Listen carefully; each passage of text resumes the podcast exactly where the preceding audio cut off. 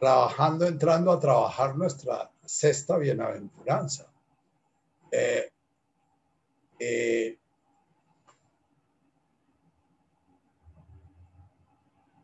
vamos a iniciar nuestro trabajo un poco recorriendo el camino, el camino completo, recorriendo el camino al menos en nuestra intención. Dice el Buda que el camino óctuple para pasar del sufrimiento al dolor y aceptación del dolor como vía de encuentro de la cesación del sufrimiento, lo primero que hay que hacer es una recta comprensión. Segundo, una recta intención. Tercero, una recta atención. Este proceso que venimos haciendo eh, nosotros en este año o más de un año es como buscar una recta comprensión, entender de qué se trata. estamos acostumbrados en nuestra generación a recibir una cantidad enorme de informaciones eh, sin ni siquiera, eh, sin ni siquiera pedirlas, sin ni siquiera eh, solicitarlas. Nos llegan miles de informaciones y, y, bueno, cuando necesitamos una información la buscamos y la conseguimos inmediatamente.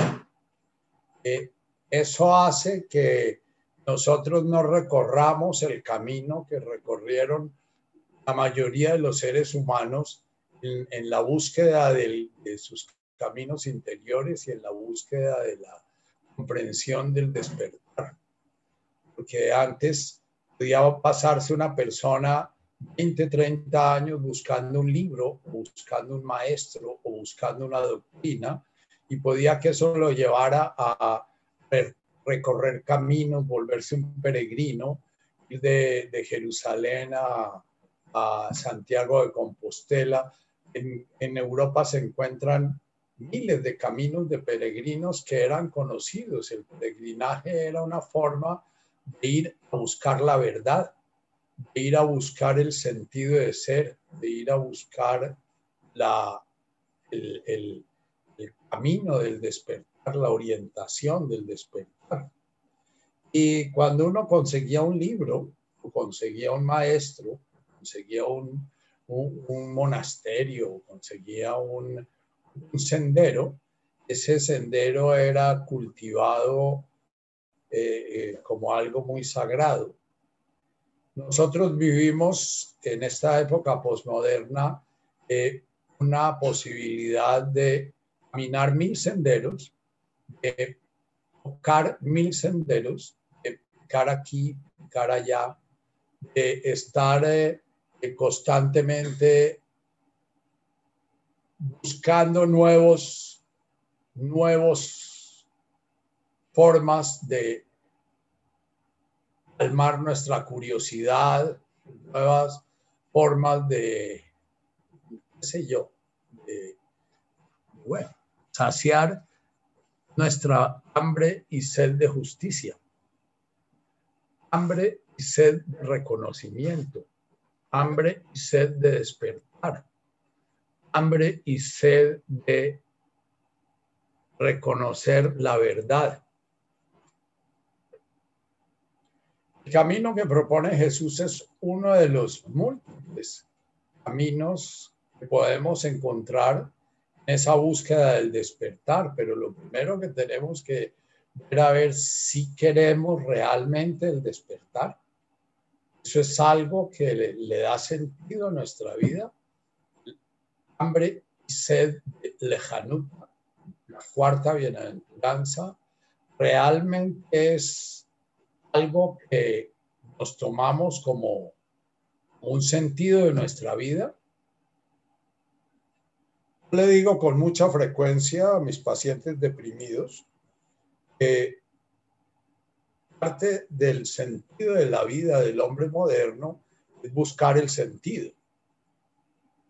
Eh, pero la mayoría de los, de, los hombres y las mujeres modernas no buscan sentido, porque les viven vendiendo sentidos, les venden, eh, les venden sentidos espirituales, les venden sentidos académicos, les venden sentidos políticos, les venden sentidos nos venden, porque yo soy un hombre que a pesar de mis 76 años eh, sigo siendo posmoderno.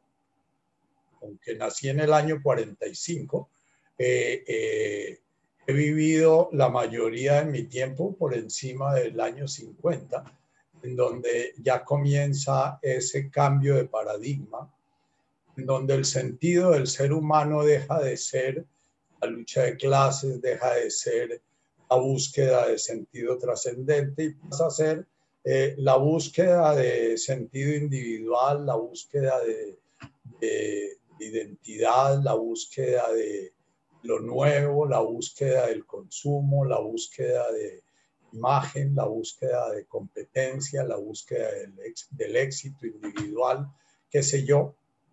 Y, y, estoy programado dentro de ese, dentro de ese sistema en el cual ya desde chiquito voy a hablar que la realización es individual y que hay que buscar el sentido de la vida individual. Entonces, estos caminos como el de Buda, el de Jesús o el de Lao Tse, son caminos que no son extraños, porque son caminos que nosotros los redefinimos como caminos individuales como caminos de realización individual. Y parte del hacer el, recorrido es estar dándonos cuenta todo el tiempo de qué tanto del camino lo estamos usando para realmente buscar lo que tanto Buda como Jesús, como Lao Tse nos decía que era lo que íbamos a encontrar, como darnos cuenta si lo que realmente estamos buscando es otro poquito del ideal del ser contemporáneo, del ser postmoderno, que su bienestar, su confort, su seguridad, sus derechos individuales, eh, su, eh, su justicia personal, etc.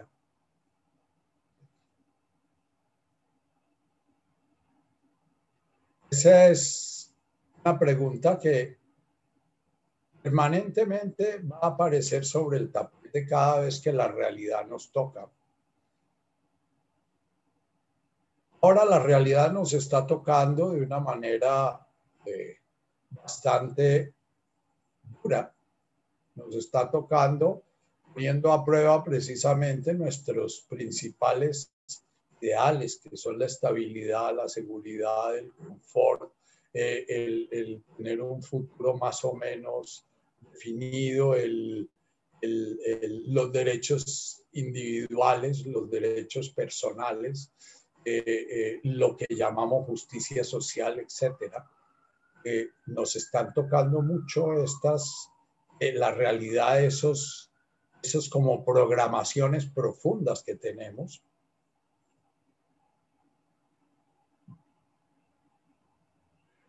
Cuando invocamos a Vum, Washmaya,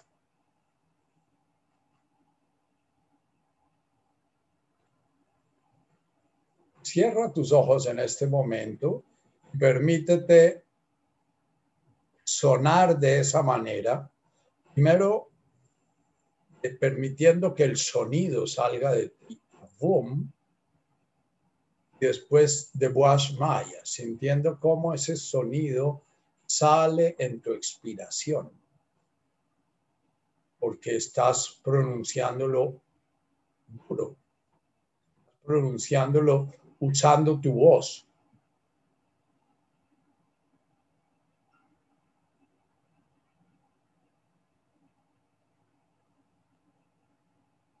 Ahora comienza a pronunciarlo mentalmente en la inspiración a boom, siente que ese sonido grande llega a tu corazón. A y en tu expiración permite que ese boom, ese todo, aparezca en sus mil formas, Boashmaya, todo el universo, todo el cosmos, toda la gente que conoces, toda la gente que no conoces, pero de la cual sabes a través de nuestros enriquecidísimos y empobrecidos medios de comunicación. Avum, mientras inspiras, permite que ese sonido que hasta la última de tus células, tus átomos, permite ver ese orden de Avum en absolutamente todo tu ser. En el de Boasmaya, permítete ver su manifestación. Una de esas múltiples, múltiples manifestaciones eres tú. cuerpo, tu mente, tus emociones.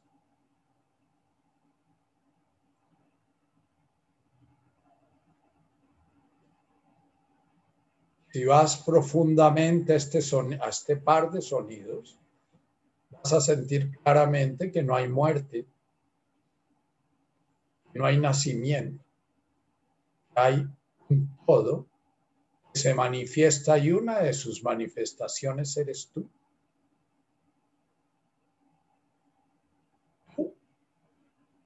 la forma de vida que tengas en este momento, como mujer, como hombre, como viejo, como joven, como rico, como pobre, como amo, como esclavo, no importa la forma como te manifiestes, es una circunstancia, como no importa la realidad de los árboles que te rodean, si son eucaliptos, pinos, eh, robles, cedros,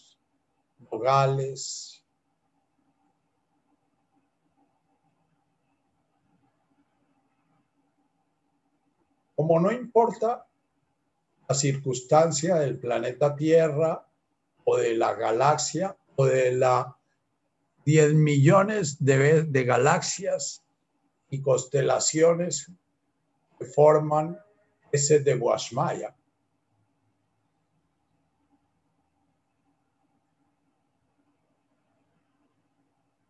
Siente ese ser uno.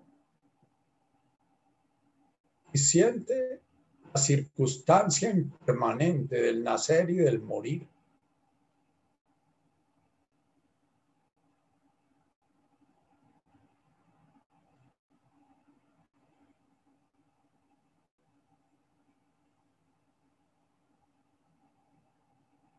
tradujimos nuestras religiones como Padre nuestro que estás en los cielos.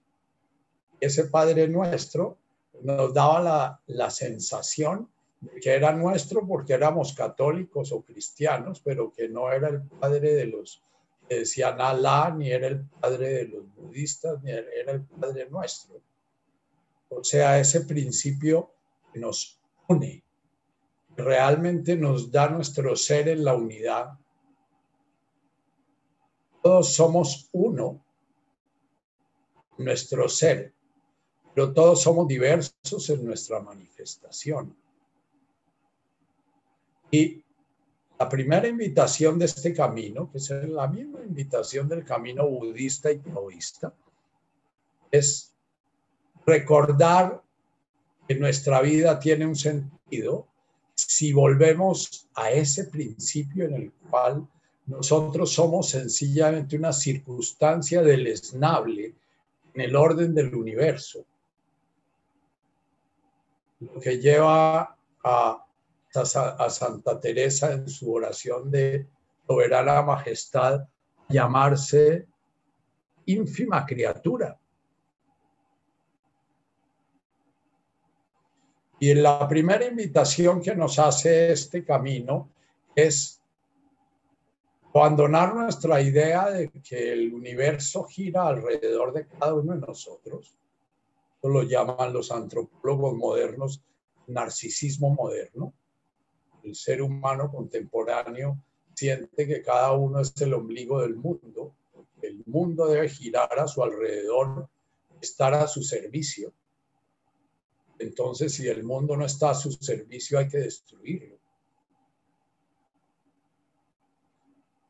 Y comenzar a sentir que la circunstancia en la cual esa criatura manifiesta al Creador, que es esa vida concreta nacida en el 1945 o en el 48 o en el 86 o en el 57 o qué sé yo, esa vida que entró en el río de la impermanencia en un determinado año y entró en ese río de la impermanencia una circunstancia más en ese universo, pero como una circunstancia que tiene la posibilidad de un día descubrir que es el todo. La posibilidad de perderse como circunstancia y seguir toda la vida peleando sus guerras, defendiendo su importancia personal, defendiendo sus verdades, defendiendo su historia personal concreta, una única y especial, defendiendo sus verdades y defendiendo sus enemigos y sus amigos. Porque todo eso le está dando la consistencia de ser distinta, diferente y especial. Entonces, la primera las vocaciones, vuelve a sentir ese abum mientras inspiras.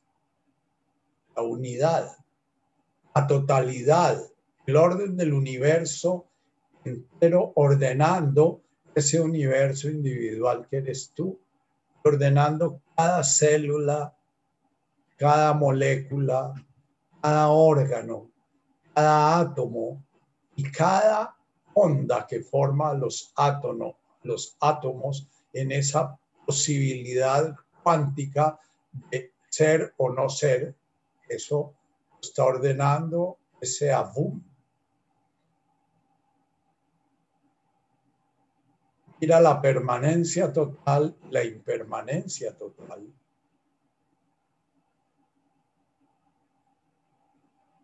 Y así iniciamos el camino.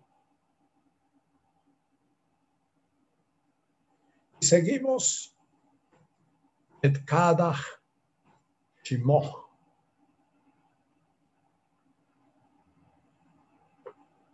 Lo primero que pasó fue que en ese, en ese primer despertar, esa primera creación, muy posiblemente quedamos perdidos en el de Guasmaya. Nos volvimos una estrella convencida de que el universo gira alrededor de ella, o nos volvimos un planeta convencido de que es el sentido de ser de todo el sistema solar. Nos volvimos un átomo convencido de que todo el organismo está hecho para él. Y esta segunda invitación de Jesús es cada Vacíate de esa importancia que te estás dando vacíate de ese sentido de ser como circunstancia, eres deleznable, eres mortal, eres transitorio.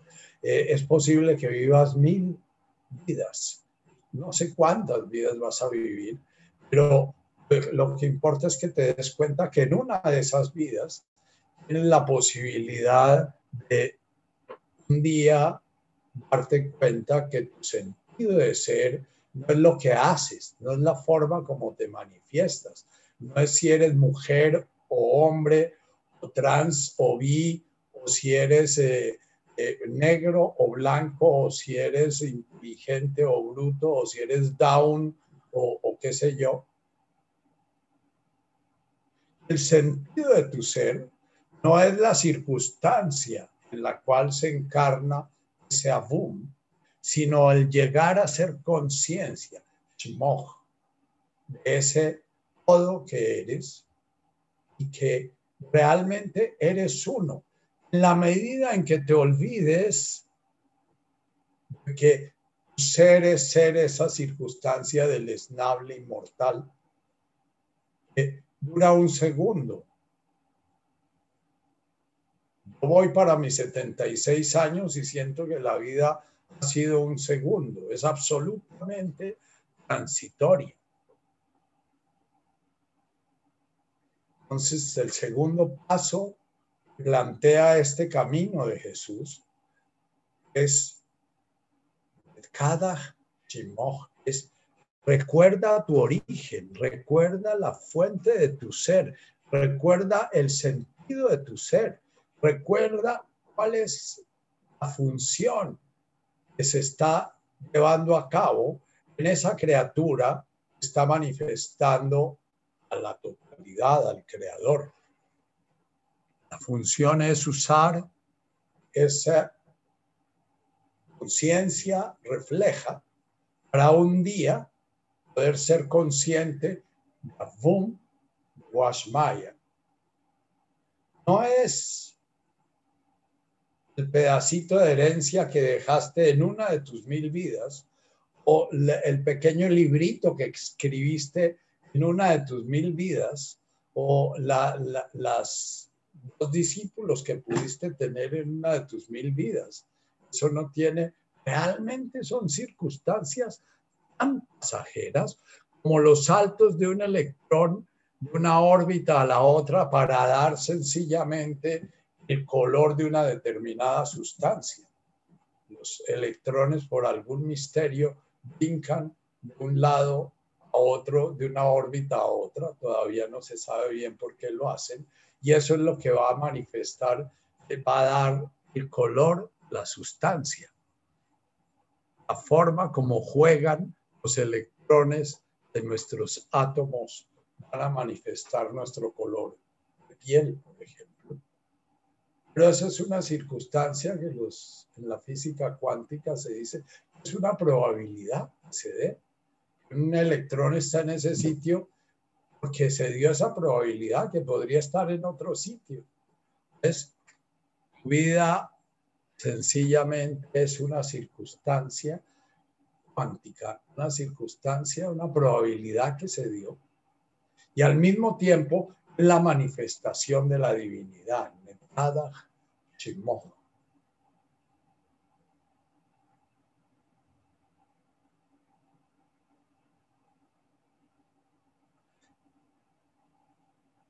Buda planteaba sencillamente que el dolor es inherente a la vida humana y que el sufrir es toda la resistencia que hacemos a ese dolor.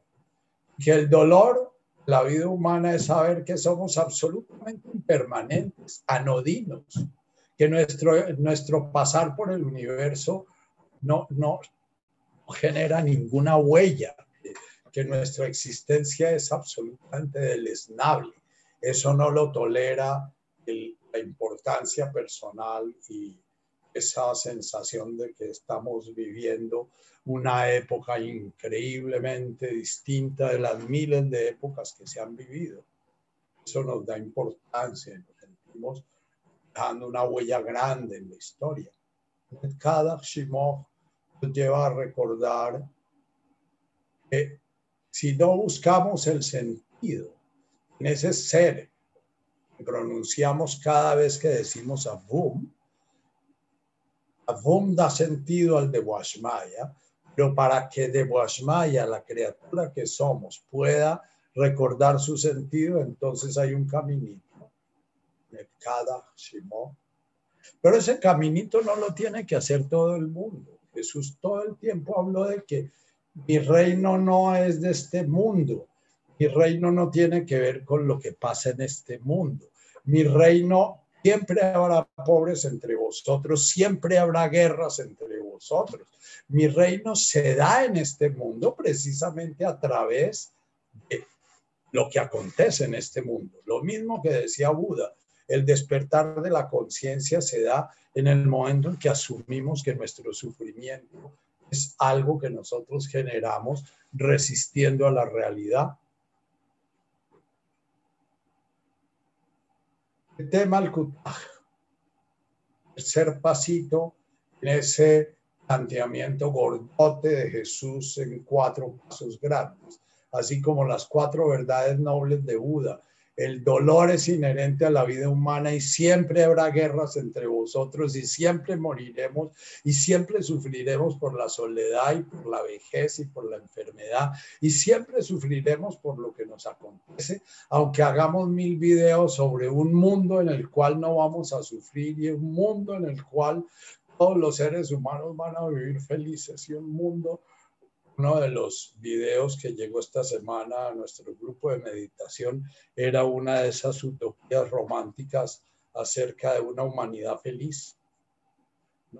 el misterio de la conciencia es que el reino no es de este mundo, se da en este mundo, pero el reino es precisamente descubrir nuestro origen en la unidad y al descubrir nuestro origen en la unidad, no es fácil para nada, vamos a, como dice la tercera bienaventuranza, eh,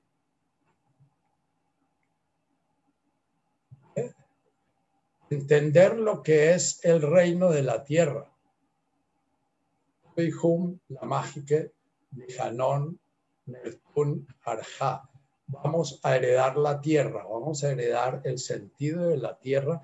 Lo tuvo, el sentido de la tierra lo pudo tener un siervo en el medioevo no siendo dueño ni de su sexualidad, ni de su esposa, ni de su esposo, no siendo dueño de su vida, pudiendo ser reclutado. Lo tuvo una persona en la época de Jesús teniendo al imperio romano que lo podía volver esclavo al día siguiente o le podía quitar su libertad cuando quería y ya.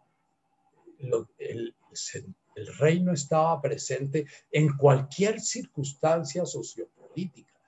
Todas las circunstancias sociopolíticas son sencillamente las formas como este mundo se organiza.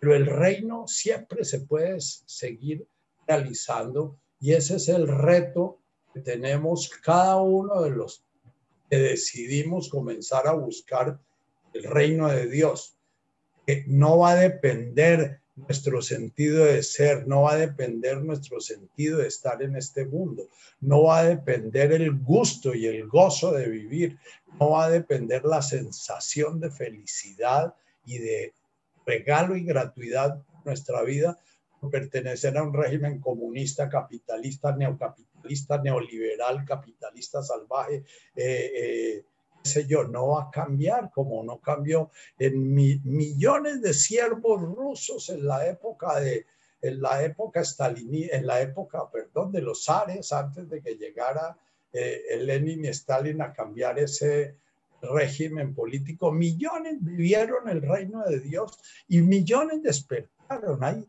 millones de seres humanos que pudieron despertar en esas estepas rusas muriendo de hambre y de frío, pudieron despertar al reino de Dios, porque no es lo transitorio y deleznable lo que, lo que hace al reino de Dios, sino es el abum hace al reino de Dios y el poderlo ver en lo que es transitorio y deleznable, e-, ese cambio permanente.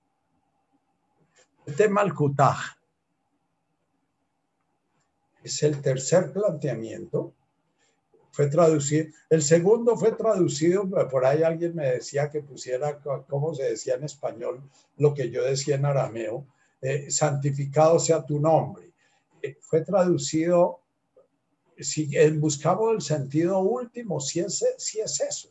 Santificar el nombre de Dios es santificar nuestra sacralidad y santificar la divinidad que en cada uno de nosotros encarna, a vivir esa aventura, porque la divinidad de alguna manera encarna en un ser humano sin saber si ese ser humano va a poder despertar un día a la conciencia de, su divinidad o si va a morir mil veces sin despertar esa conciencia.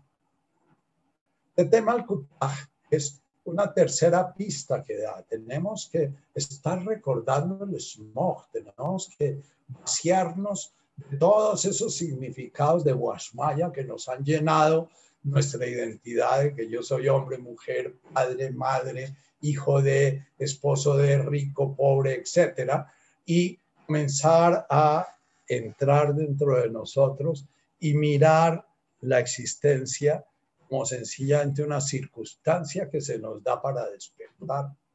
De tema al es como comenzar a percibir que nuestra voluntad no es la que maneja nuestra vida, que nuestra voluntad no es la que decide si somos ricos, pobres, si nacemos como siervos de los ares o siervos de cualquier eh, eh, señor feudal en la Europa medieval o en, el Japón de los samuráis o qué sé yo. Eso no lo manejamos nosotros, eso lo maneja alguna cosa extraña, se lo llaman en el Oriente el karma. Eh, eh, Jesús lo llamó Malkutaj, pero Malkutaj está jugando un juego con los napsas. Napsas son como las circunstancias que cada criatura lleva en sí, que cada criatura al encarnar comienza los deseos que tiene, las imágenes que tiene de sí misma, las relaciones que tuvo con su mamá, las relaciones que tuvo con su papá, la época en que nace, si nace como romano o como judío o como fariseo o como el pueblo o si nace, esos son los napsas. Y lo que plantea el tema al es, no importa los napsas que tengamos, los napsas son el universo yo es que van a regir esa singularidad, porque así como tu singularidad está formada de miles de átomos, millones y millones, millones de células, millones de moléculas, millones de tejidos diferentes, millones y millones de nervios y de glóbulos y de qué sé yo, de diferencias dentro de, dentro de ti, también universo psíquico está lleno de miles de yoes eh, el yo que se cree bonito, el que se cree feo, el que se cree inteligente, el que se cree bruto, el que se, que se cree bueno y el que se cree malo, el que se cree joven y que lo están matando o el que se cree viejo y que ya se libró de, de, de, ser matado, el que se cree, todos esos millones de yoes. El trabajo de la conciencia es a través de Netkada Shimon, estar con la conciencia siempre orientada a mi origen realmente. Entonces, estar viendo todos esos yoes jugando en ese juego dramático de la existencia. Y cuando yo invoco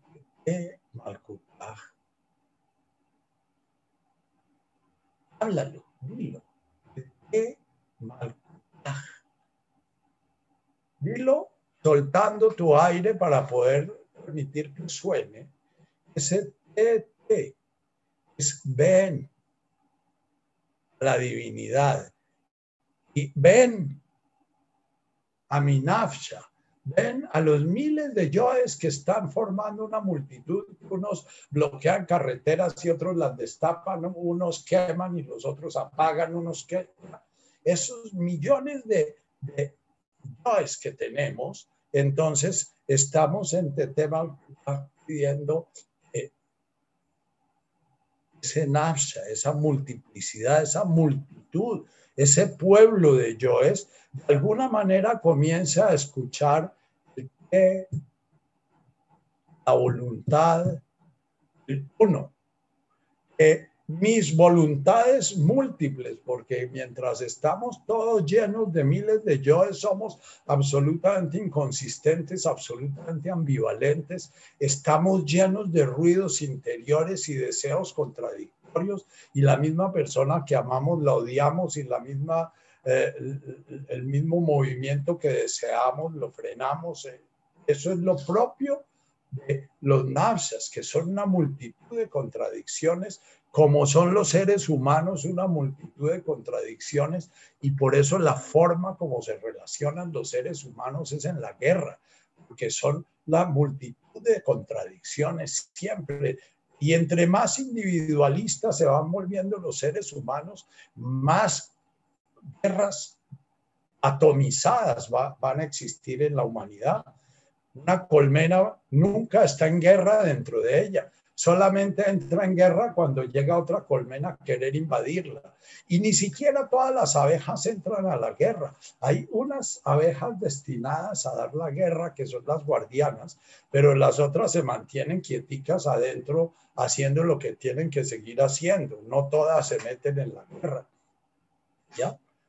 Nosotros vivimos muchas épocas que tuvimos conciencia de colmena, tuvimos una conciencia comunal, una conciencia tribal, una conciencia en la cual de alguna manera yo me sentía y yo era ser de la tribu tal o de la tribu cual o del, pueblo tal o del, o del señor feudal tal o del... Eso era parte de mi identidad. Hoy en día no tenemos ninguna identidad, somos mónadas por ahí sueltas, cada uno en yo me mando, cada una tratando de realizarse como puede y pegándose a cualquier colmena que lo llama a ver si esa colmena lo recibe.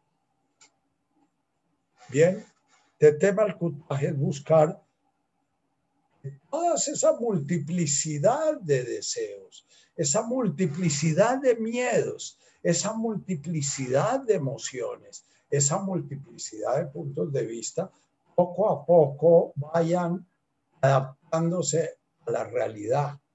La realidad como es, la realidad como aparece, porque ese es el malcutaje. El malcutaje es el orden que se da en el universo como se da.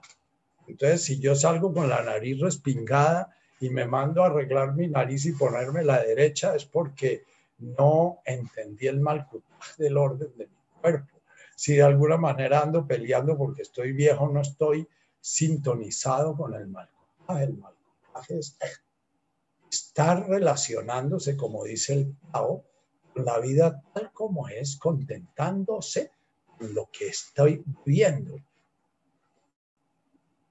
Hoy en día es muy difícil contentarse porque nos han enseñado multiplicar nuestros deseos ad infinitum. Entonces nunca vamos a estar contentos.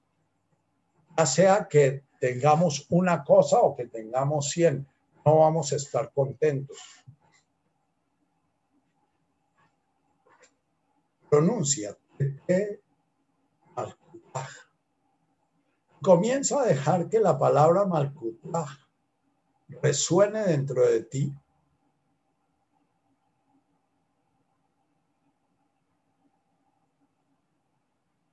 Permítetelo decir en silencio, inspirándote, te, ven, permitiendo que tú yo vaya hacia eso. Ahí el encuentro del orden divino con el encuentro de esta criatura de alguna manera en un momento determinado cayó en la ignorancia y comenzó a creer que ella tenía un orden distinto al orden del universo y comenzó a quererse cambiar a sí misma, cambiar su cuerpo, cambiar sus emociones, cambiar sus pensamientos, cambiar a su mamá, cambiar a su papá, cambiar su gobierno, cambiar su, su rey cambiar, sé yo. Cuando San Pedro en su primera epístola pedía a los cristianos fueran obedientes y leales a su rey, era el emperador de Roma que los estaba quemando. Lo decía con toda la tranquilidad, que él decía, si ese emperador está ahí es porque ese es el orden. Eh, Marx decía que la religión era el opio del pueblo, porque de alguna manera durante muchísimo tiempo el malcutaj era entendido por muchas personas que caminaban este camino y eso las hacía resignadas, eso las hacía eh, sumisas, las hacía humildes, las hacía qué sé yo. Y para Marx, eh, lo primero que que, plantea Trotsky es que a los que hay que acabar primero en la estepa rusa es a esos campesinos fanáticos que de alguna manera están bloqueando cualquier proceso de cambio porque ellos ven en el zar la voluntad divina. Entonces, por eso Trotsky fue tan implacable con esas, esas áreas de campesinos, porque eran fanáticos, decía ella, Sí, la religión es el opio del pueblo, para una persona que quiere utilizar el pueblo para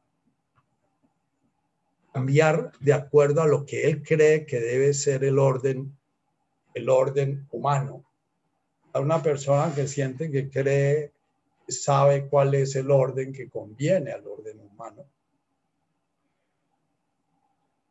Este tema del cutaje es comenzar a ver que aún en lo que uno ve terriblemente loco, yo veo terriblemente loco todo ese movimiento de los años 60 en adelante hacia un narcisismo furibundo, hacia una individuación del ser humano, hacia una depresión colectiva, todo lo que están los antropólogos y filósofos contemporáneos delatando, ¿no? Es que la depresión va a acabar con la humanidad, que la humanidad va a ser implosión, porque cada vez son más mónadas peleando con más mónadas y ya cada vez va a haber menos posibilidad de aglutinación.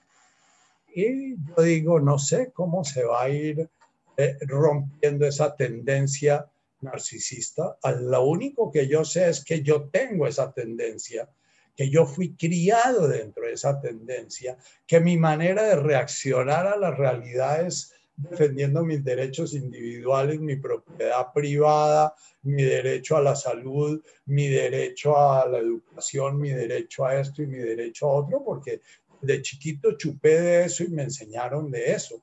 Entonces, lo que cada vez que estoy viendo que pasan cosas que me perturban, como lo que nos está pasando en nuestro país, cada vez que digo Tete Malkutaj es que puede estar en el orden que se vaya generando nuevamente, en el caos que se genere, en lo que aparezca, yo no pierda mi paz interior, que yo pueda seguir viendo en la realidad el motor de mi integración, de la integración de mi multiplicidad de yoes, para que poco a poco vayan organizándose. Como se organizan más o menos. Y voy a dar un ejemplo maluco. Cuando llega la noche y a uno se le escapa un enjambre de abejas y no sabe cómo reunirlas, entonces uno pone un bombillo y todas las abejitas comienzan a ir hacia el bombillo y se agrupan alrededor del bombillo y entonces uno va y las mete en una caja, ¿no? La primera vez que yo vi eso eh, eh, atrapando una colmena, Inmediatamente me imaginé mis joes todos yendo en dirección a Malkutaj, permitiéndose ir hacia la luz, de tal manera que la colmena que estaba toda alborotada y cada abeja por su lado y se estrellaban y se tocaban, porque las abejas no ven de noche. Cuando un enjambre no queda bien guardado, en la noche se vuelven locas las abejas y se estrellan y, se golpean unas con otras y se es un caos. El ruido que hacen es un ruido que lo asusta a uno porque es un ruido de miedo. Ellas segregan eh, un, zumbido de estamos al borde de la muerte, ¿no? Porque una reina que queda suelta en una noche se muere. Entonces esa es la muerte de la colmena. les prende uno la luz y todas van hacia allá, allá quedan y se silencian. Y entonces uno las mete en su cajita, las tapa y la colmena queda silenciosa. Eh, esa fue la imagen que me dio a mí de Nehuesivianaja y Ana de Washmaya Afbaraja. La imagen de cuando unidad, eh, las mil voluntades individuales que hay dentro de mí, cada voluntad nace de un deseo, cada voluntad nace de un miedo, cada voluntad nace de una utopía, cada voluntad nace de una ilusión, cada voluntad nace de un fracaso, cada voluntad nace y si no nos damos cuenta de eso, lo que vamos haciendo a través de nuestra vida es multiplicando y multiplicando miedos y multiplicando voluntades y multiplicando deseos y multiplicando utopías y multiplicando ilusiones y cada vez el, enjambre va a estar más alborotado.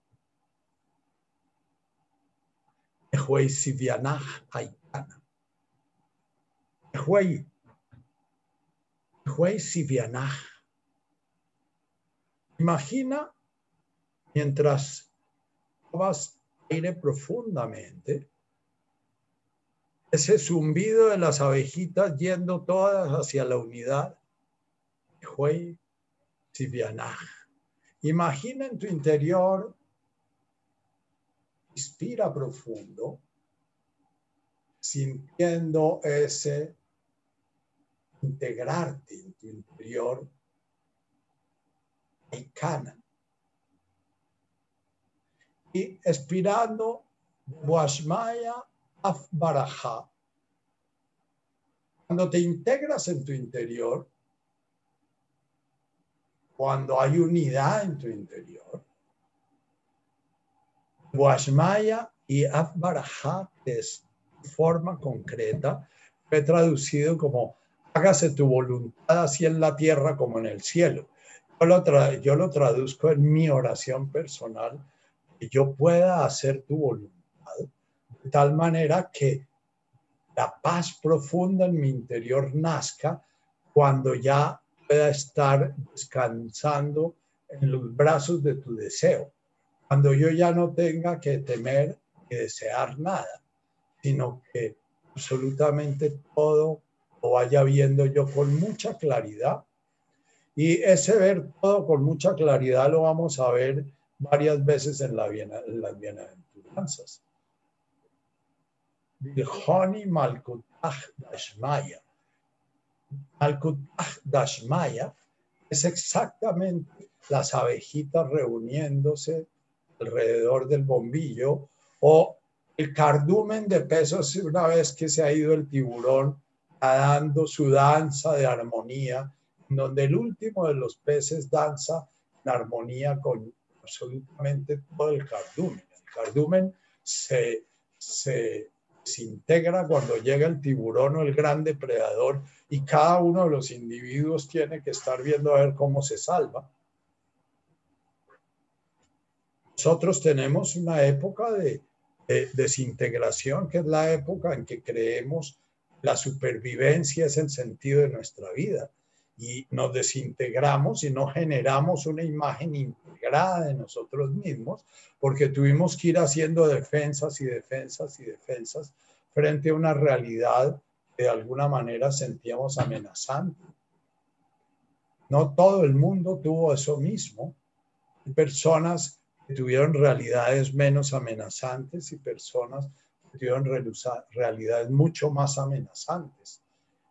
Sin embargo, tengo que trabajar es mi cardumen, mi, mi colmena. ¿Por qué? Porque en el momento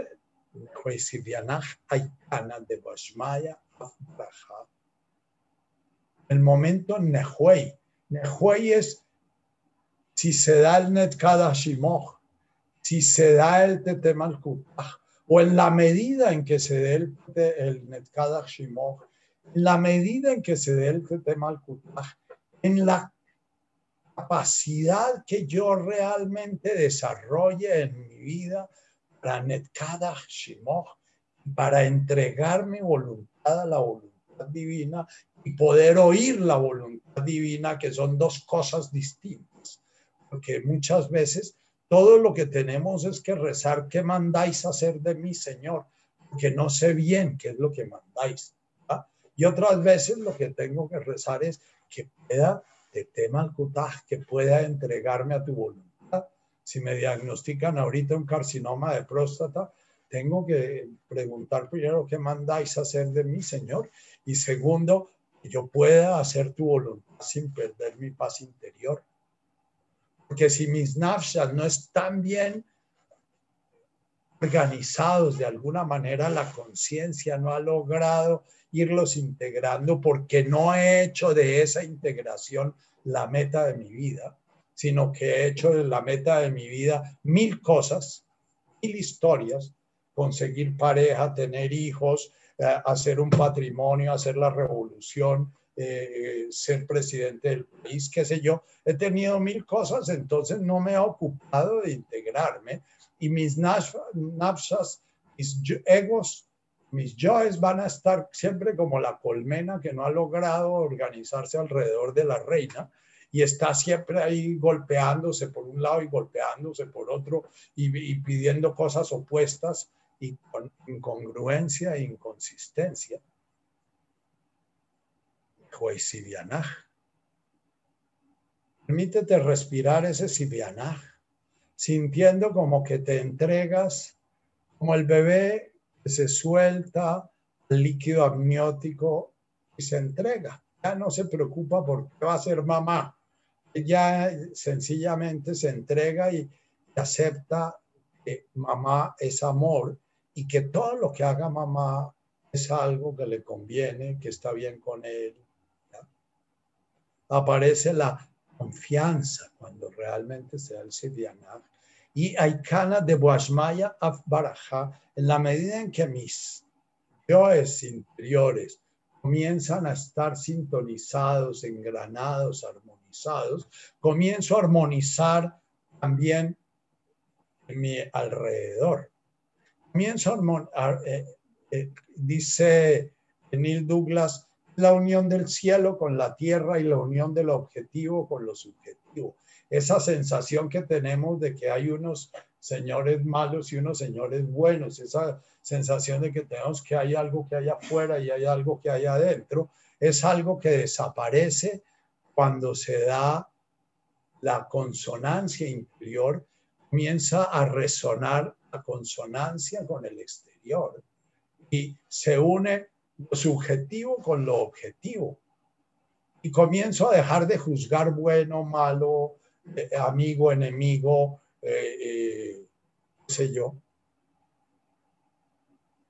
Y este es un camino que toca estar permanentemente acechando para que esos yoes dispersos que tengo, que nacieron de la bronca que tengo con papá, de la bronca que tengo con mamá, de la bronca con la persona, la profesora que me atropelló o de la bronca con los compañeros que en quinto elemental me bulineaban y eran los matones del curso, y, o la bronca con, qué sé yo, con los compañeritos de kinder cuando cuando fui metido a kinder y no logré sobrevivir al kinder porque me sentí profundamente maltratado por el caos y el desorden, porque en mi interior no había suficiente orden interior para sobrevivir a un kinder, porque no había creado ese orden interior.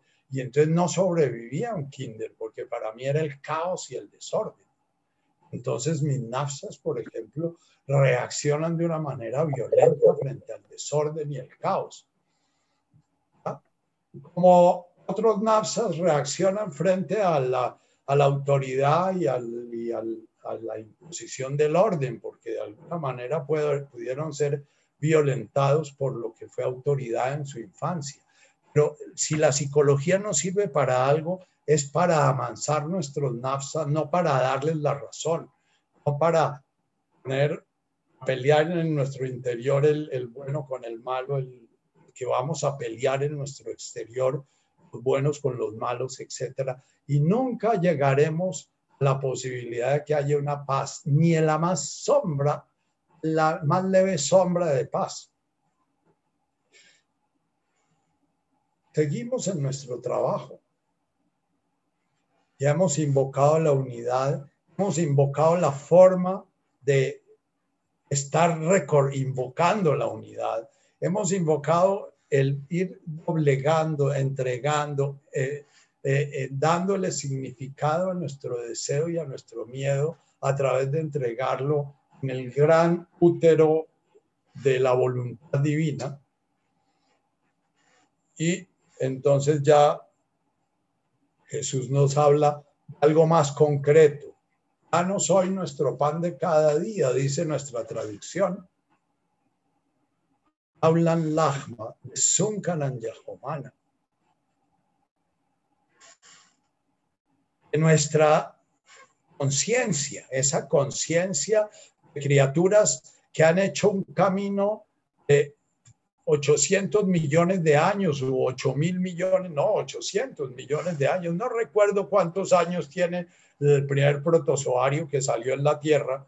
Eh, eh, eh, si 8 mil millones o no 800 o no sé cuántos, ese camino desde el primer protozoario hasta nosotros, que ha sido un larguísimo camino, ha sido un larguísimo camino de la divinidad buscando integrar, integrar, integrar, integrar para que alguna vez llegase a aparecer una criatura que tiene conciencia de su ser y conciencia de su ser y de su hacer.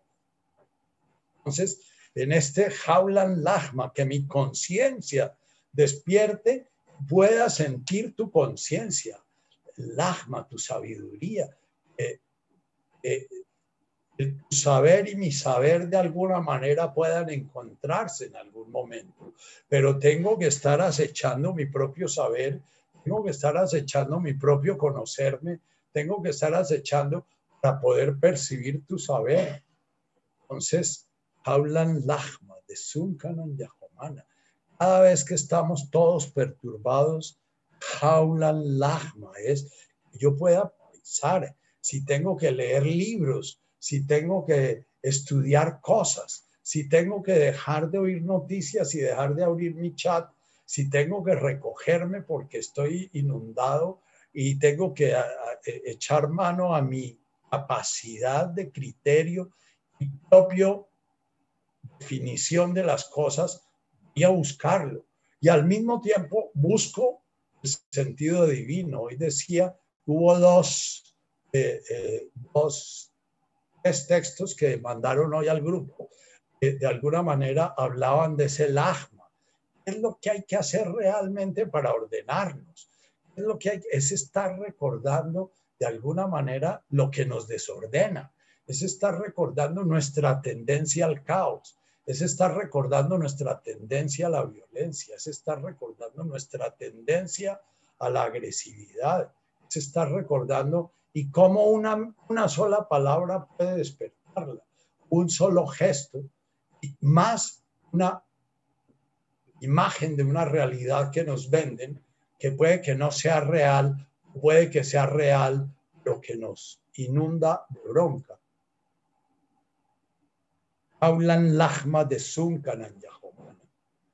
Permite decirlo, permítete decirlo, Jaulan lahma de Sunkanan Yahomana y decirlo varias veces al día, decirlo muchas veces al día.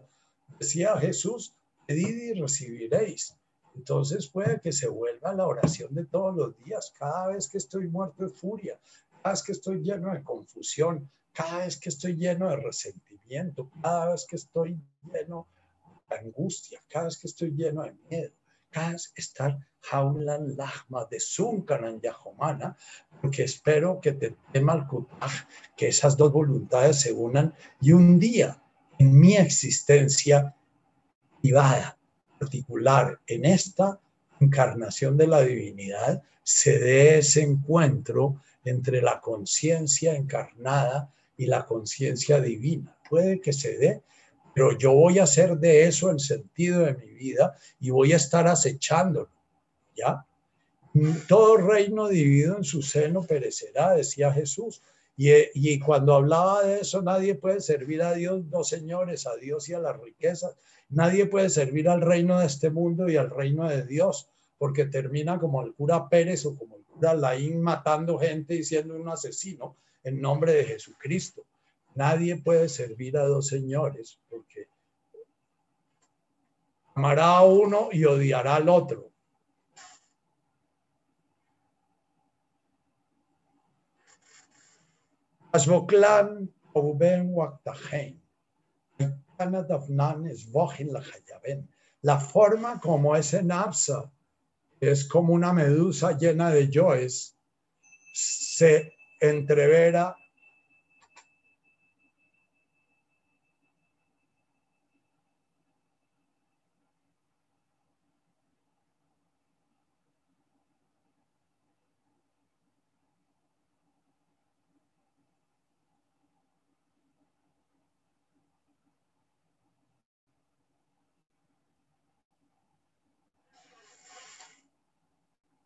se anuda, se complica.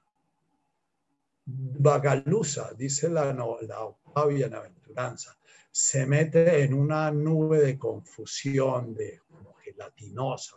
¿no? Es en nuestras relaciones personales. Nuestras confusiones nacieron en nuestra primera relación. nacieron después en la segunda relación con nuestro padre y nuestros hermanos y siguieron multiplicándose y los nudos que tenemos para afuera son porque son nudos que tenemos para adentro. Si estamos todos anudados adentro, todas nuestras relaciones son anudadas, porque, porque lo que proyectamos, nuestra identidad realmente no es una mónada separada, nuestra identidad es una colmena, la relación con millones de abejas que hacen parte de ese ser mío. Entonces la forma como yo me relaciono con, con esa colmena está mostrando la forma como yo estoy relacionado por dentro. Entonces, me va a dar una pista de cómo están mis enredos en mi interior. Cada vez que yo estoy viendo en mi prójimo algo, es porque lo tengo adentro. Cada vez que veo el asesino en el otro, es porque el asesino está en mí. Cada vez que me siento víctima de otro, es porque de alguna manera la víctima está en mí. O de alguna manera quiero victimizar a otro, qué sé yo. Ayoclán es encontrar nuestra manera de estar atento en nuestras relaciones para que cada encuentro con un prójimo sea una posibilidad de desenredar cosas. Hay Así como yo me voy desenredando, a mis prójimos, en la medida en que los desenredo, ellos me desenredan. Entonces, toda esa ilusión que yo tengo de que me hacen daño y de que es que son tiranos y que es que eh, es injusto y que es que eh, la vida conmigo ha sido injusta y que ti, es una ilusión que hemos ido creando en nuestras relaciones y es necesario irla deshaciendo para que nuestras relaciones interpersonales sean sencillamente una proyección de nuestro desenredo interior. Hay que amar al prójimo como a sí mismo. Amar significa desenredar. Amar no significa enredar, no significa reclamar, no significa exigir, no significa proclamar. Amar significa desenredar. Es propio del amor el silencio. Ya quisiera yo llegar al silencio. Eh, hay momentos en que digo voy a cerrar esto porque es que no logro el silencio. Otros momentos en que pregunto con Santa Teresa, ¿qué mandáis hacer de mi Señor? Porque lo único que no quisiera es que este espacio se vuelva un espacio que genere el más mínimo odio, genere el más mínimo resentimiento y la menor idea de que hay algo que hay que cambiar. Este espacio es un espacio en que yo busco esa parte mía que ya está un poquito serena, aunque muchas veces se me esconde mucho todavía en mí hay un apasionado y en mí hay un personaje que quiere cambiar el mundo. Y, y, bueno.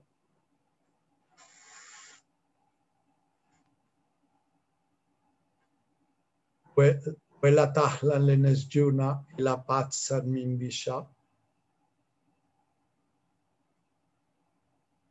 Es que no me olvide de la VUM, no me olvide de mi origen que no me quede enredado en los enredos del de Guasmaya, olvidándome de mi origen.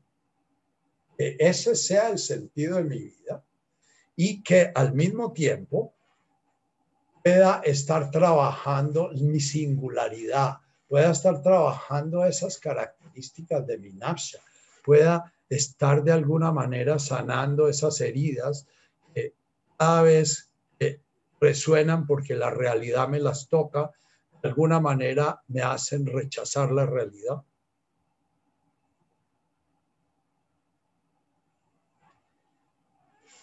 Y recorremos rápidamente el cómo, porque esto hasta ahora es el qué. ¿De qué se trata y cuál es el camino a recorrer? El cómo, le y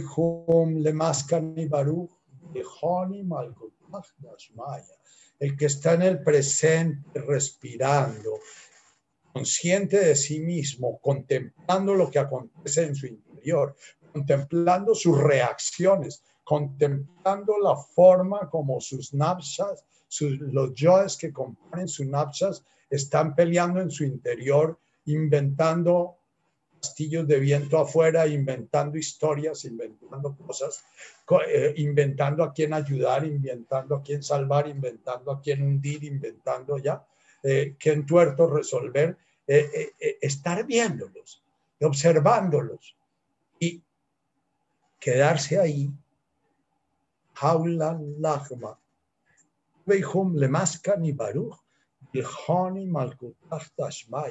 Si yo logro eso, entonces voy a comenzar a percibir, intuir el orden del mundo, ese orden que no vine a cambiar, sino que vine a contemplar y a realizar, ese orden que no es mi deber a formar, mi deber es sencillamente contemplarlo y permitir que vaya generando en mí los cambios necesarios para poder despertar la conciencia divina en mí el Malkutah Dashmaya, cuando apareciendo el Malkutah, ese orden divino en el Dashmaya, vamos comenzando a sentir que realmente gran parte del trabajo de nuestro ego es en vano, es estar creando historias, historias, historias, historias que justifiquen nuestra importancia personal, que justifiquen la importancia de ser yo, que justifiquen lo diferente que soy yo de los demás, que justifiquen lo inteligente que soy yo, que justifiquen todas mis justas.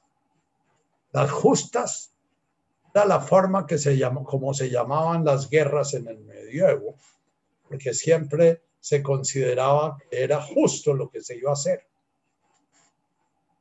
Vivieron en todo el medievo todo el tiempo medieval fue el de las guerras entre los feudos buscando justicia.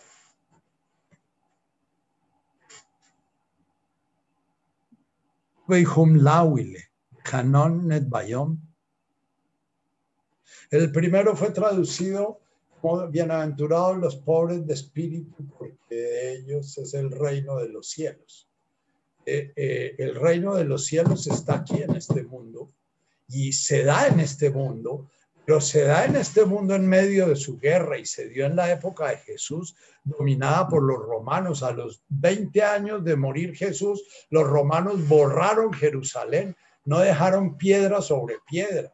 ¿ah? Y Jesús nunca pronunció una sola palabra contra los romanos. Cuando Jesús fue condenado a muerte, el, Pilatos quería hacer una jugada política ofreciendo a Barrabás para que lo condenaran en lugar de a Jesús. ¿Por qué? Porque Barrabás era un caudillo político, era en ese momento uno de los revolucionarios del momento. Pilatos no lo podía matar porque se le encabrestaba el pueblo, eh, entonces lo tenía ahí prisionero, pero no lo podía dejar libre porque era muy revoltoso. Eso lo cuenta Flavio Josefo en su historia. Y se sabe de la historia de Jesús el único historiador que lo nombró, la única referencia histórica a Jesús es esa referencia, que en ese entonces había un profetita de esos que eran rondaban por ahí, que había muchos profetitas que se llamaban Mesías y que entonces uno de esos profetitas se lo entregaron los, los sumos sacerdotes a Pilatos y que Pilatos tratando y sintió que ese profetita era un pobre loquito, que se decía hijo de Dios y que bueno, que no, él sentía que, era un pobre hombre, entonces quiso jugar la jugada política de ofrecer a Jesús o a Barrabás. Sobra decir que, que dijeron que soltara a Barrabás, porque Barrabás era el que los estaba envalentonando a, a, pelear con los romanos. Y, y, bueno, los celotas fueron los que causaron la destrucción de Jerusalén, queriendo liberar a Jerusalén de los romanos. Eh, eh, si quieren estudiar esa historia, es una historia muy interesante. Bien. Way home, Es cuando yo comienzo a ver todos esos napsas peleando entre ellos, diciendo que sí, diciendo que no, eh, y no logro de ninguna manera como saber qué mandáis de mí, Señor, ya sea vida, sea muerte, sea enfermedad, sea salud, sea pobreza, sea riqueza. No logro entenderlo porque a veces sí lo entiendo, pero me, me, me, lleno de miedo. A veces sí entiendo que de golpe lo que tengo miedo es a la pobreza o tengo miedo a, a, que me maten o tengo miedo a perder mi estatus de comodidad, ¿no? Pero a veces ni siquiera sé qué, temo. Entonces él me pide lauile, dijo un lauile es quédate metido en esas voces que están vociferando en tu interior y que te dicen que te muevas y que hagas y que no hagas y que digas y que no digas y que abras el, chat de coronavirus para decir que no estás de acuerdo y, después que cierres el chat porque es que ya abrí un chat porque creí que tocaba actuar en un momento en que se comenzó a gestar esto, se comenzó a gestar algo que se veía venir que después de esa pandemia iba a haber mucho, mucho revuelo, porque iba a quedar mucha gente maltratada. Y bien, cerré el chat porque comencé a recibir informaciones ya de que es que yo soy muy inconsciente y que no soy serio y que por qué digo esas vainas. Y, entendí en el terreno de la guerra no es posible entrar, porque la única posibilidad en la guerra es la guerra. Eso es lo único que se puede hacer en la guerra y que ese era un chat de guerra. Era un chat en que hablaba del reino de este mundo y de lo que debían hacer los gobernantes y de lo que no debían hacer y, que, y por qué debían hacer, etc. por eso lo cerré.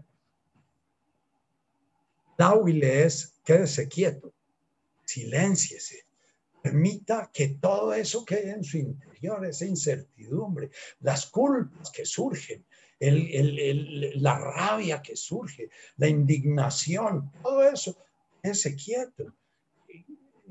No, no siga batiendo el cotarro. Cuando el cotarro de la guerra se bate, todo lo que sale del cotarro de la guerra es guerra. No hay nada que pueda salir distinto del cotarro de la guerra. Lo único que sale distinto, el mismo, el mismo Gandhi, de quien publicaron hoy un, un texto muy, muy bello, no violento, sin darse cuenta, metido en la guerra, terminó generando una violencia brutal. La, guerra de secesión de la India se dio una vez que mataron a Gandhi, eh, causó más de 5 millones de muertos. Y Gandhi era un no violento, sin embargo, fue un no violento que creyó de alguna manera hacía un favor metiéndose en la guerra, en una guerra no violenta, porque esa fue que él trató de hacer, y es un maestro de la no violencia, un maestro de la guerra no violenta, pero nadie ha podido repetir eso, porque la misma violencia que generó Gandhi con su no violencia, en una plaza de, esas de, concentración de Gandhi, los ingleses mataron dos mil hindúes disparándoles. Después de que mataron a los dos mil hindúes y Gandhi no dijo nada, y nadie dijo nada. A ellos sí los estaban matando, dos mil en una sola tarde, con disparos de fusiles hechos a quemarropa. Después fue cuando los ingleses comenzaron a sentir que eso ya los enloquecía. Bien, eh, esa es no violencia. Dejarse matar sin decir una sola palabra.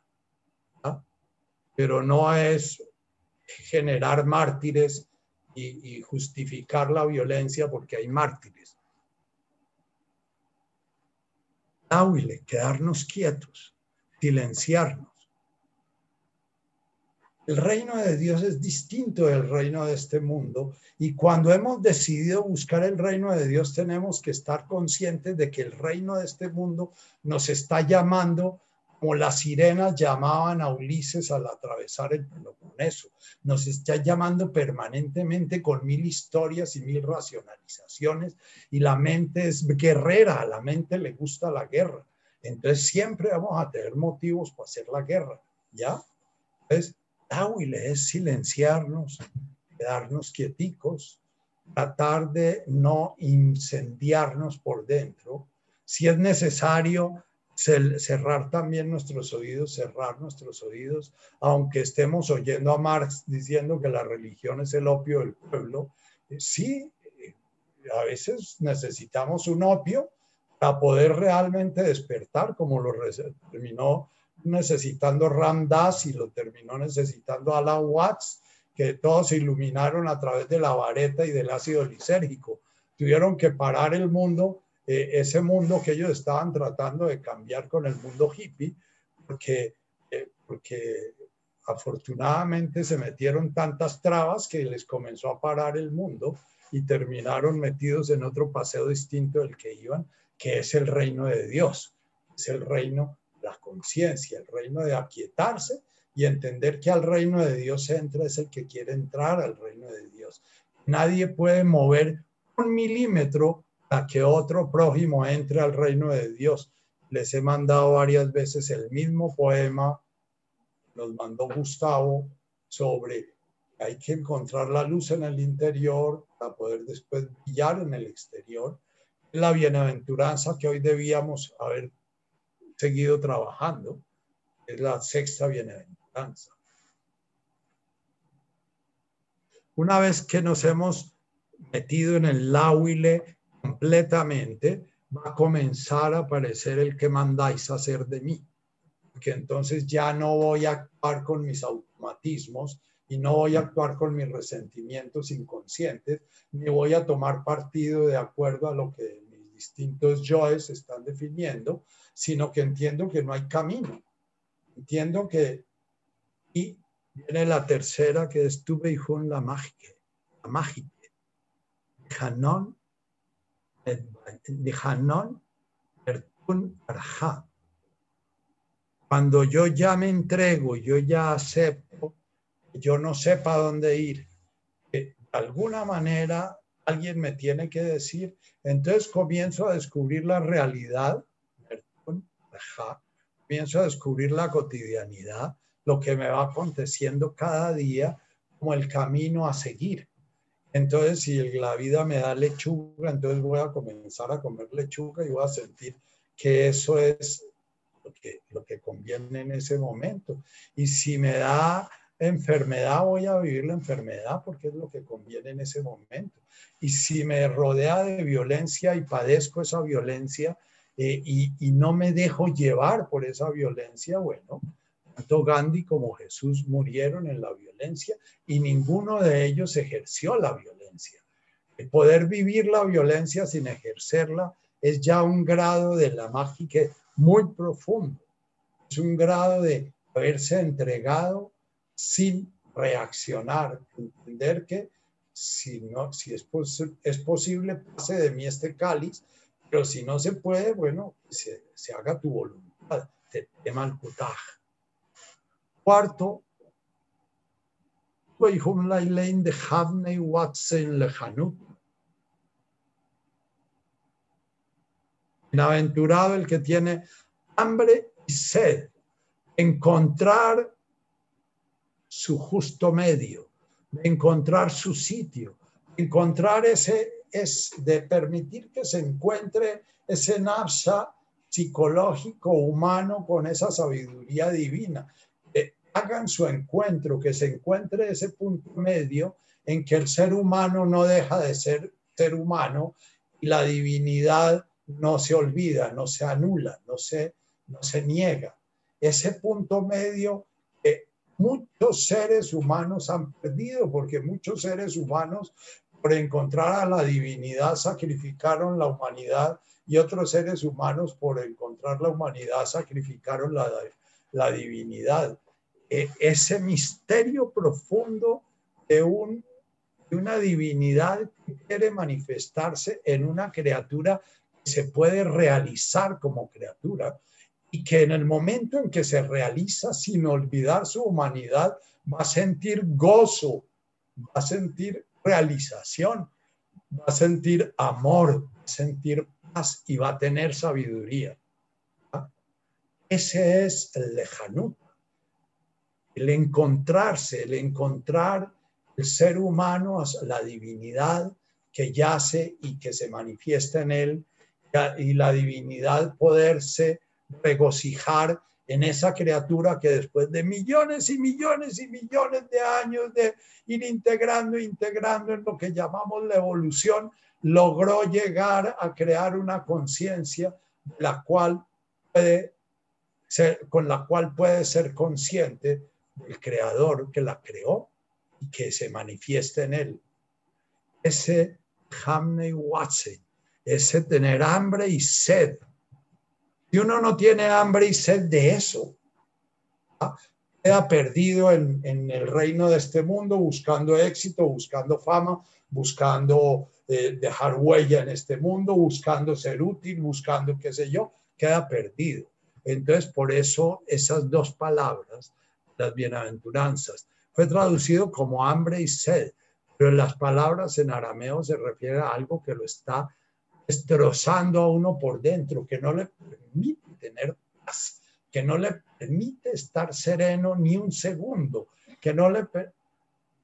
¿Qué pasa cuando se va encontrando ese lejanut? Hanon Nesbum. Nesbum, esa persona, esa existencia, va a comenzar a dar sus frutos como el árbol da sus frutos cuando madura, como la flor se abre cuando llega a su madurez, va a dar sus frutos espontáneamente, no va a ser un emprendimiento ni una, nada, va a dar sus frutos. Es posible que dé sus frutos como en la historia de Buda y llovieron flores. Era el personaje que andaba por ahí repartiendo agüitas en los que estaban oyendo a Buda y en su discusión con otros maestros, eh, que se iluminó. Llovieron flores, dice, porque en la tradición budista había la leyenda de que cuando alguien se iluminaba, llovían flores. Entonces todo el mundo preguntaba si había sido Sariputra o si había sido eh, el otro gran sabio, si era el, el, otro, y no. Entonces el Buda sencillamente señaló que estaba repartiendo la agüita. ¿ya?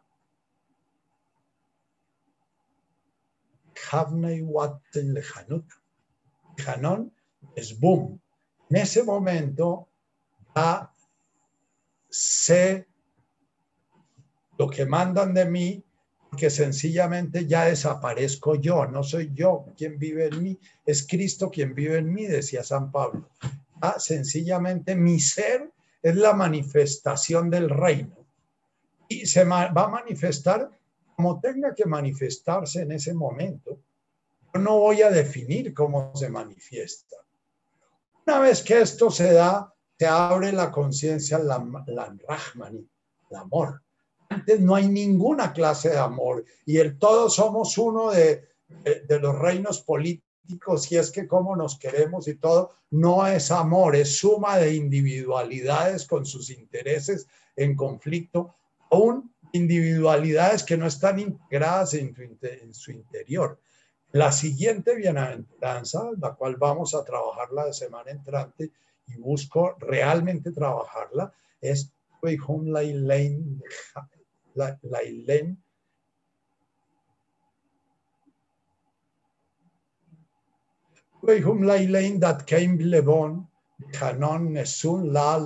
Gracias mi tormenta mental hace que olvide lo que rezo todo el día.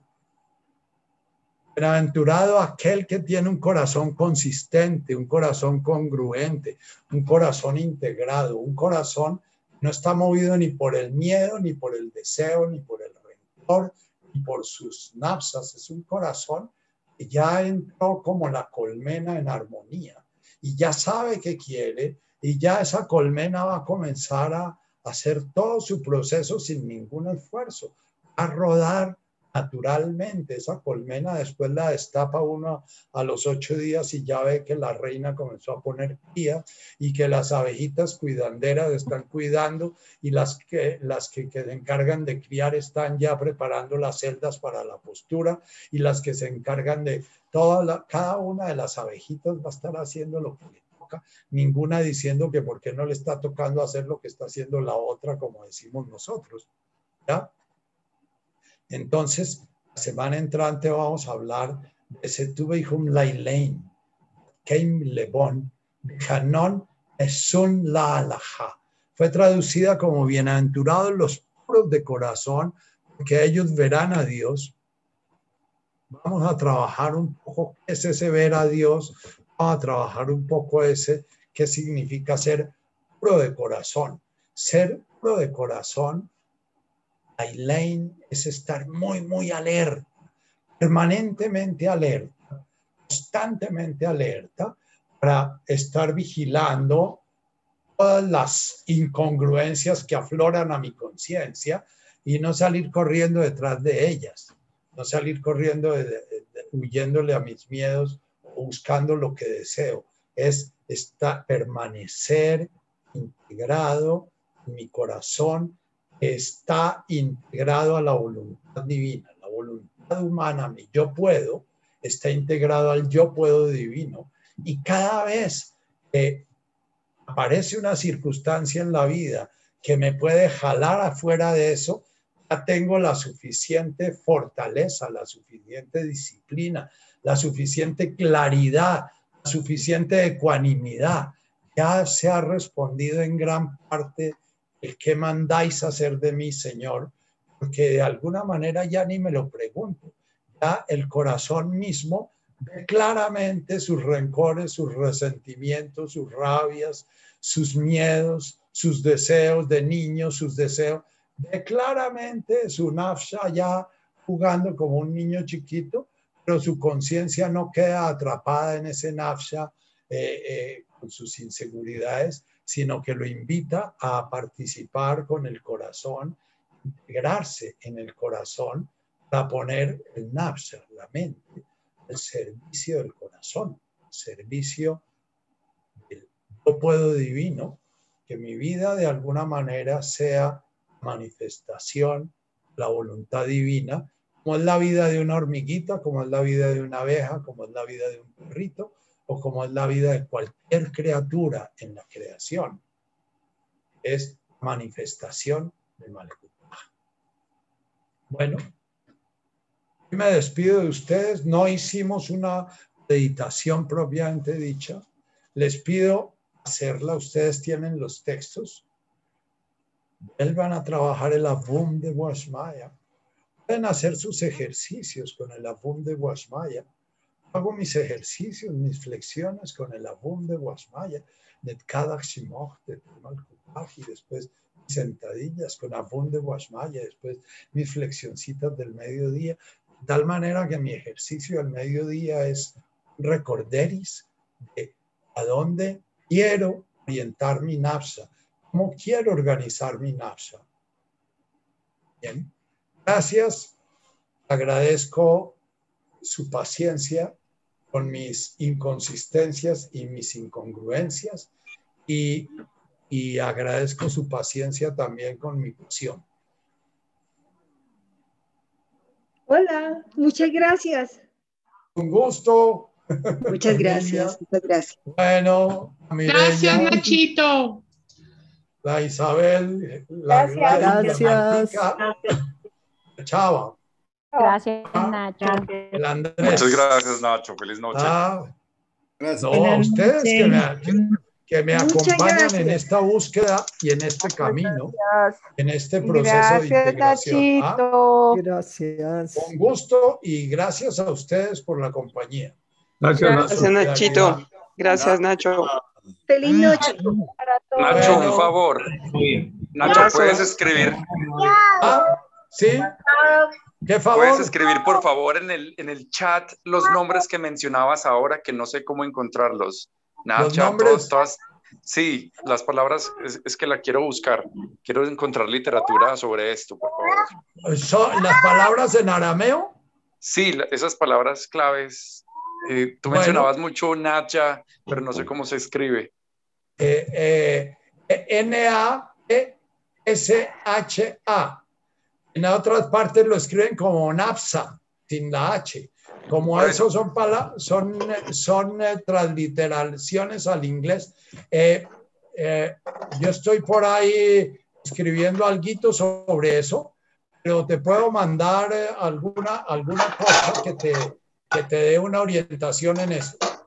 Sí, por favor, muchas gracias. Bueno, Genial, pues, feliz noche. bueno, hasta luego. Nacho. Gracias. Nachito. Chao, Gracias a todos. Gracias a. Luis Fernando que nos acompañó hoy. Abrazos. You know, eh, porque la tatica estaba en, en, en Gorilada, entonces Luis Fernando nos acompañó hoy con el nombre de Nexus y Adriana Vergara, pero detrás está incógnito Luis Fernando de conspirador. Ah, Gracias, Nacho. Gracias. Gracias. Gracias. Gracias. Nacho, comparte entonces. Fernando. chao. Comparte Chao. tus textos con todos, Nachito. Porfa.